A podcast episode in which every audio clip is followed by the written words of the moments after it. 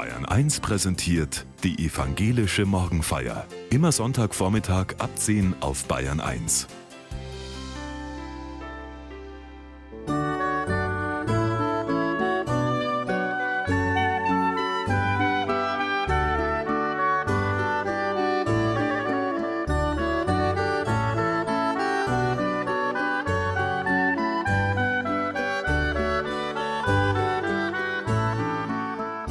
Was ist erlaubt und was nicht? An was muss man sich wirklich halten? Als Jesus so gefragt wird, überrascht er mit einer spirituellen Sicht auf das Leben und die Liebe. Pfarrer Florian Isen denkt in der evangelischen Morgenfeier darüber nach.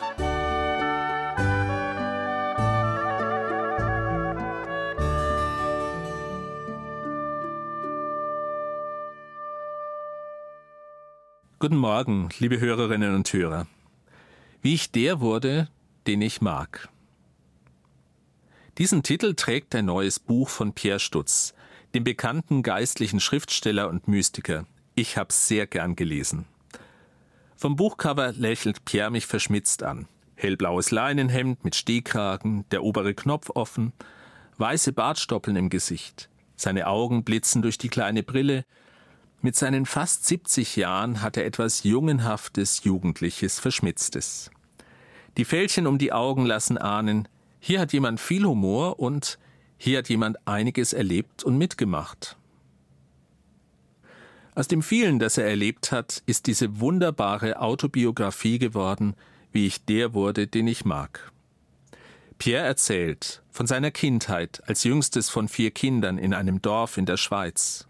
Wichtig ist immer, was denken die anderen.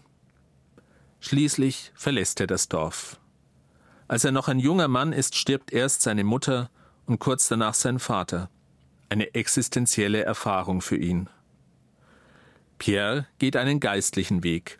Er wird katholischer Priester und Jugendseelsorger. Später gründet er ein offenes Kloster. Seine Leidenschaft ist geistliche Texte und Bücher schreiben. Seine Worte berühren viele Frauen und Männer. Ich gehöre auch dazu. Sehr offen erzählt Pierre Stutz von den Krisen und Brüchen in seinem Leben. Mit Ende 40 erleidet er ein schweres Burnout und eine lange Phase der Kraftlosigkeit. Er beginnt Therapien und arbeitet an der Frage, wer bin ich im Grunde meines Wesens? Und er entdeckt, so viel habe ich verdrängt im Lauf meines Lebens, so vieles vernachlässigt, vor allem sein inneres Kind, den kleinen Peter von früher hat er vernachlässigt. Und er erfährt, im Gedächtnis des Körpers bleibt so viel lebendig, was der Verstand einordnet, wegsperrt und meint, damit sei es erledigt. Sein größter Schmerz, er kann sich nicht wirklich selbst annehmen und lieben. Das fällt ihm schwer. Das blockiert und behindert ihn immer wieder. Es dauert lang, fast 50 Jahre, bis er seinen Herzenswunsch annehmen, aussprechen und leben kann. Einen Menschen partnerschaftlich lieben, mit einem Partner zusammenleben und lieben. Er gibt sein Priesteramt auf und orientiert sich neu. Endlich gelingt es ihm, der Mensch zu werden, den nicht nur andere mögen, sondern den er selbst mag. Er hat die Liebe seines Lebens gefunden, mit seinem Mann ist er nun schon einige Jahre verheiratet und kann als fast 70-Jähriger heute sagen, es ist nie zu spät, so zu werden, wie wir von Anfang an gemeint sind, geborgen und frei. Was mir besonders gefällt, ist der versöhnte, liebevolle und ehrliche Blick auf das eigene Leben. Nichts hochjubeln, schönreden, rechtfertigen, sondern ernst nehmen und wertschätzen, was da ist auch die Tränen, Verdrängtes, Unerwünschtes, die Angst von anderen nicht geliebt zu werden. Ja sagen zu Lebensplänen, die durchkreuzt sind. Das Leben einfach da sein lassen und vertrauen, alles Werden ist irgendwie ein Werden in Gott und auf Gott hin. Mein eigener Lebensweg ist in vielem anders als der von Pierre Stutz und Ihrer gewiss auch, liebe Hörerinnen, lieber Hörer und doch berührt dieses Buch tiefen Schichten des eigenen Lebens. Du bist ein Mensch, der eine Geschichte hat, der schon einen ganz schönen Weg gegangen ist, sich entwickelt hat und immer noch entwickelt. Leben ist Entwicklung, ein Werden und manchmal auch ein Kreisen um Themen, die immer wiederkehren. Dein Leben ist auch Zerbrechen, Enttäuschen und enttäuscht werden. Und manchmal ist da auch das Gefühl, du bist gescheitert. Und doch bist du eine geliebte Seele. Lobe den Herrn, den mächtigen König der Ehren.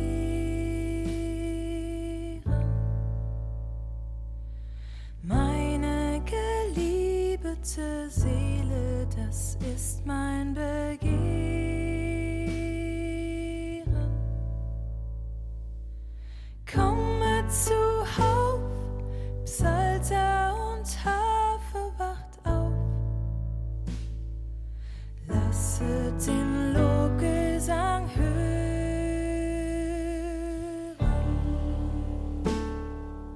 Die geliebte Seele sein, der Mensch, den ich selber gern mag.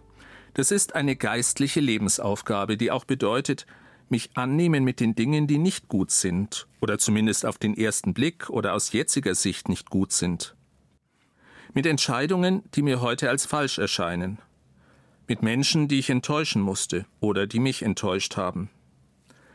Manche Entscheidung hat man fürs ganze Leben getroffen und geplant, und das wird manchmal zu einer schier unlösbaren Aufgabe. Man will zu seinem Wort stehen und spürt doch, dass man sich selbst verrät, wenn man einfach so weitermacht. In diesen Wochen ist in evangelischen Gottesdiensten ein Abschnitt aus dem Markus-Evangelium zu hören. Eine Lesung, die von Lebensentscheidungen handelt und von Herzensdingen.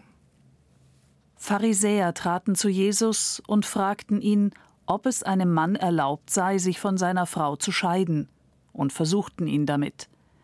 Er antwortete aber und sprach zu ihnen, Was hat euch Mose geboten?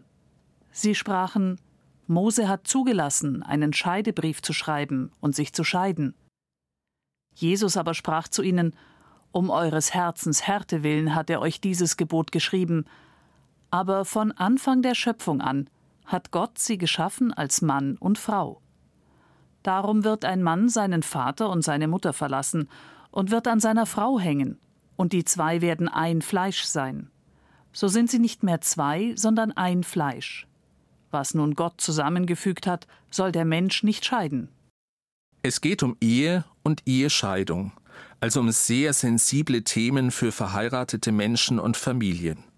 Und es geht um Jesus, der so vom Leben erzählt, dass es jede Lebensform betrifft und dass es jeden Menschen berührt. Ein paar Fromme fragen ihn, darf man sich eigentlich scheiden lassen, Jesus? Was sagst du dazu? Seine Antwort überrascht mich. Wenn auch etwas indirekt, sagt Jesus ja. Mose hat dieses Gebot geschrieben, in bestimmten Fällen darf man sich scheiden lassen. Und er spricht noch etwas anderes an. Wenn zwei Menschen nicht mehr miteinander können, dann ist da im Inneren spirituell etwas geschehen. Herzen haben sich verhärtet. Herzen, die mal in einem gemeinsamen Rhythmus geschlagen und aufeinander geachtet haben, sind hart geworden. So hart, dass sich nichts mehr bewegt, sich nichts mehr entwickeln kann. Bei Jesus und in der hebräischen Bibel ist das Herz ein Symbol des inneren Menschen, der inneren Lebendigkeit. Wenn jemand innerlich verhärtet ist, braucht sie oder er oder brauchen beide Hilfe. Krise ist ein modernes Wort für das verhärtete Herz. Krisen schmerzen und sind anstrengend. Für jede und jeden, für alleinlebende Paare und Familien, hetero oder queer, verheiratet oder nicht verheiratet. Wenn eine Partnerschaft oder Ehe in der Krise ist, muss man miteinander aneinander arbeiten. Und ja, das ist anstrengend. Jede Beziehung macht Arbeit und darf Arbeit machen. Es ist Herzarbeit. Wie geht es deinem Herzen? höre ich Jesus fragen. Wenn zwei Herzen sich langfristig und hoffnungslos verhärten, kann es vielleicht besser sein, sich auf Zeit zu trennen oder auch sich ganz scheiden zu lassen. Liebe Hörerinnen und Hörer, ich finde es schlimm, wenn Menschen schief angesehen werden, weil sie geschieden sind. Niemand wirft gern seine Ehe einfach so über Bord und trennt sich von heute auf morgen aus einer Laune heraus. Jede Krise, ob Ehe, Beziehung oder Freundschaft, hat eine längere Geschichte. Und jede Krisengeschichte will erzählt, gehört, verarbeitet und auch betrauert werden. Jesus ist kein Scheidungsrichter, auch kein Fachanwalt für Eherecht. Jesus ist der göttliche Seelsorger. Er ist Anwalt des Lebens in der Gegenwart Gottes. Und Jesus legt den Finger auf die seelische, auf die spirituelle Wunde einer Trennung. Herzen werden hart, Menschen werden schuldig und verwunden sich gegenseitig. Herzenshärte. Dem stellt Jesus ein anderes Bild gegenüber, das bewegliche Herz, der Mensch als lebendiges Herzenswesen. Mensch sein nach Jesus, das ist sich entwickeln, sich bewegen, leben mit einem beseelten Herzen, das pulsiert und arbeitet, Mensch werden vor Gott. Und Jesus erinnert, du bist von Gott so gewollt und gemacht, als lebendiger Mensch, männlich und weiblich, was auch immer das konkret für dich heißt. Entdecke deinen Weg als Mann, als Frau, als dieser Mensch, nabel dich ab von deiner Mutter und deinem Vater, das ist eine große lebenslange Aufgabe, und versöhn dich auch mit ihnen. Werde erwachsen. Löst dich von Traditionen, die dich einengen. Finde deine Form, wie du mit anderen zusammenleben und lieben kannst. Allein, als Paar, als Familie, in einer Gemeinschaft. Such deinen Lebensmenschen und verbinde dich mit ihm. Ihr werdet ein Fleisch, ein Körper, ein Leib. Gott ist dabei. Und ihr werdet das auch ganz körperlich spüren, in eurem Miteinander, in eurer Erotik, in eurem Liebesspiel mit Herzen, Mund und Händen.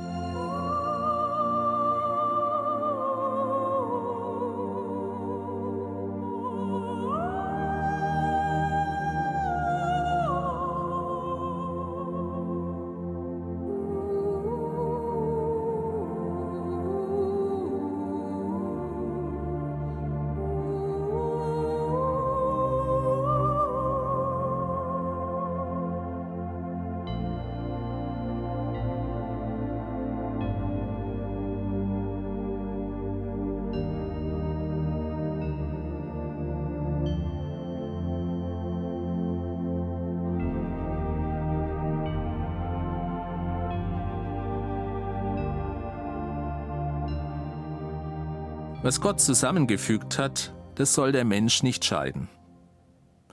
Dieser Satz wird oft so verstanden, als ob Jesus ein Verbot der Scheidung ausspricht, ja als ob er das noch verschärft. Ich verstehe diesen Satz anders. Was Gott zusammenfügt, das will ich nicht einfach nur mit der Ehe identifizieren, womöglich nur mit der kirchlichen oder nur mit der Mann-Frau-Ehe. Gott fügt zusammen, da steckt für mich viel mehr drin. Eine Weise, wie ich mein ganzes Leben anschauen, verstehen, deuten kann. Alles ist irgendwie von Gott zusammengefügt. Ich finde diese Sicht wunderschön und manchmal auch verstörend. Gott hat dein Leben so zusammengefügt, aus diesem und diesem, aus diesen Begabungen und jenen Schwächen, und auch mit diesen Menschen, die da zu deinem Leben dazugekommen sind, für kurze oder ganz lange Strecken deines Weges. So bist du geworden, so hast du dich entwickelt, das bist du. Und Gott hat es so zusammengefügt.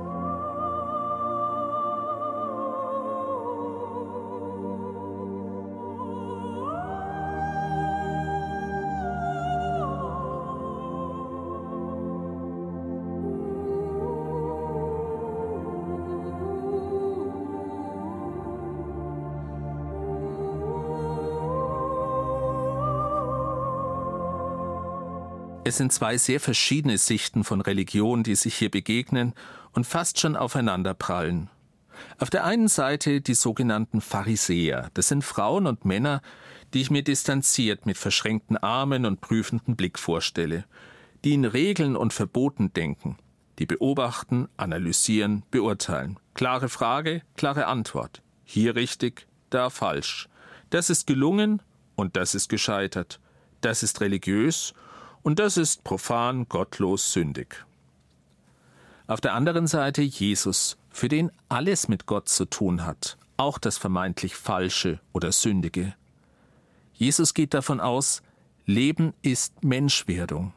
Leben entwickelt sich, ist Herzarbeit und hat mit Gott zu tun. Religion gibt keine fertigen Antworten. Sie hält die offenen Fragen aus und bleibt so Gott auf der Spur. In unserer Zeit wünschen sich viele einfache und klare Antworten zu den Fragen und Krisenthemen unserer Zeit. Wie viel Migration vertragen wir? Geht es uns in Zukunft noch wirtschaftlich gut? Wie mit dem Wandel des Klimas umgehen? Darf man Waffen liefern, damit sich ein angegriffenes Volk verteidigen, aber damit auch töten kann? Zulauf haben die Politiker und Parteien, die einfache Lösungen anbieten, in Bierzelten markige Sprüche von sich lassen und dabei beanspruchen, man würde dem Volk aufs Maul schauen, man würde die einfachen Leute verstehen. Ich traue solchen Leuten und ihren Sprüchen nicht. Ich spüre da wenig Herz und oft auch wenig Hirn. Große Fragen brauchen auch ein großes Nachdenken, differenzieren, Fachwissen sammeln, Fachleute befragen und dazwischen auch mal ein nachdenkliches Schweigen und den Mut zu sagen, wir haben noch keine große Lösung, wir können gerade nur einen nächsten Schritt gehen. Das Leben ist nicht einfach, es ist komplex.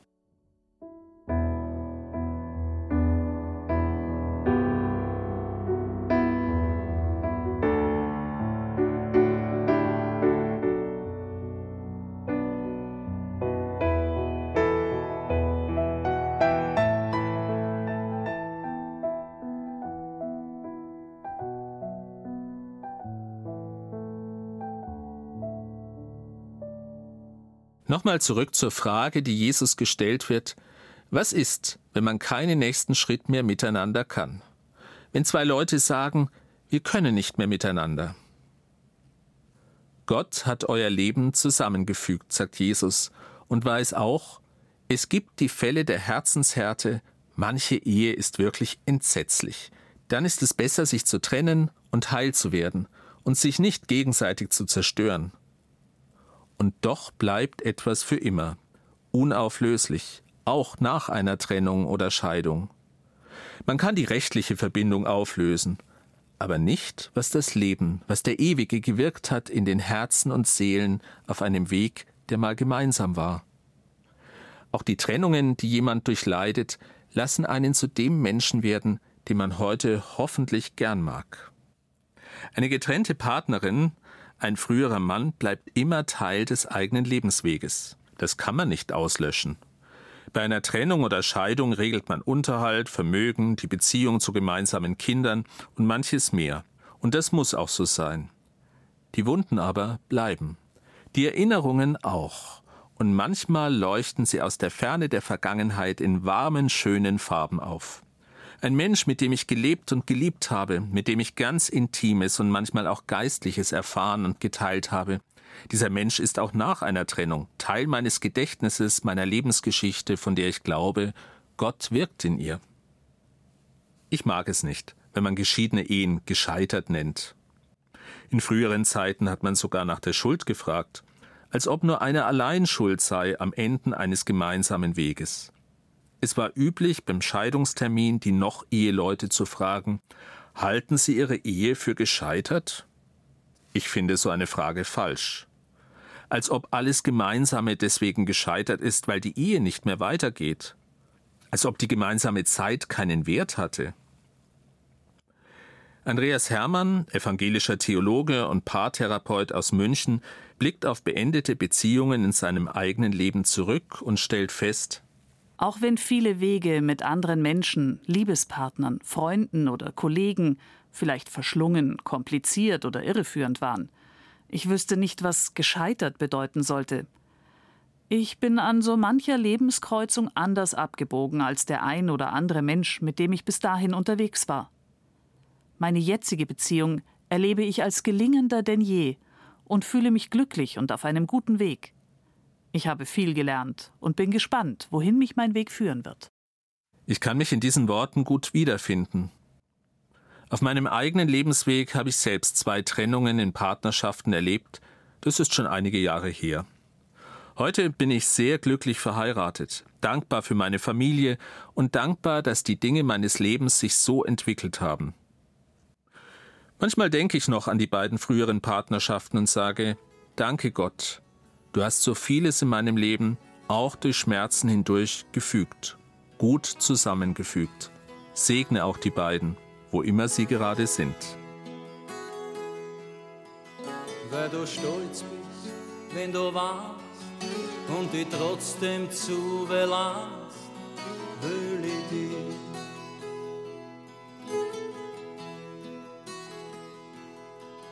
Weil man warm wird, wenn du lachst und an Herbst zum Sommer machst, will ich dich.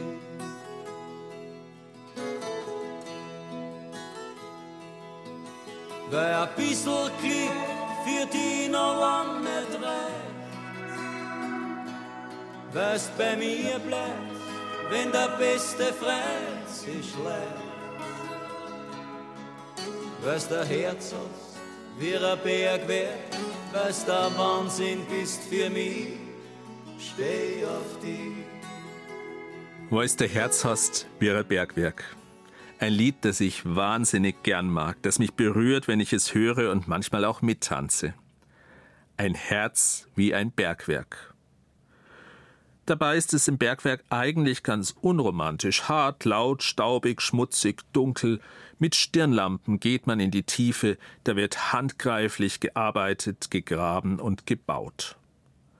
Man arbeitet gegen die Härte der Steine. Und da ist immer Hoffnung, dass man noch einen ganz großen Schatz hebt. Ja, so ist Herzarbeit. Im Herzen wie im Bergwerk, da wird gearbeitet. Ich finde, das ist eine mega schöne Liebeserklärung. Du hast ein Herz wie ein Bergwerk. Ich sehe, du arbeitest an uns, du arbeitest an dir und mir. Herzarbeit für die Liebe. Danke, du Lebensmensch, für dein Herz wie ein Bergwerk, für all deine Herzarbeit. Dadurch geht mir auch was auf von dem, der uns zusammengefügt hat. Danke. weil ich mit dir alt werden kann, weil wir ewig Kinder sind, brauch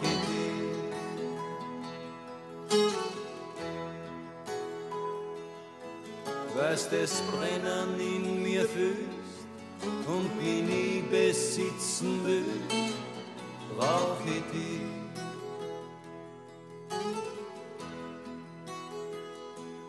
Weil's den Grund, warum's bei mir bist, nimmer weißt. Weil's dann mir einfach an Ohren gefressen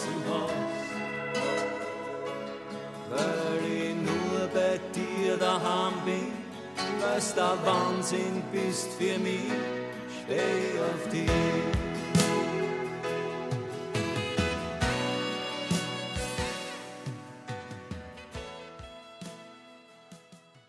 Vater unser im Himmel, geheiligt werde dein Name, dein Reich komme, dein Wille geschehe, wie im Himmel, so auf Erden.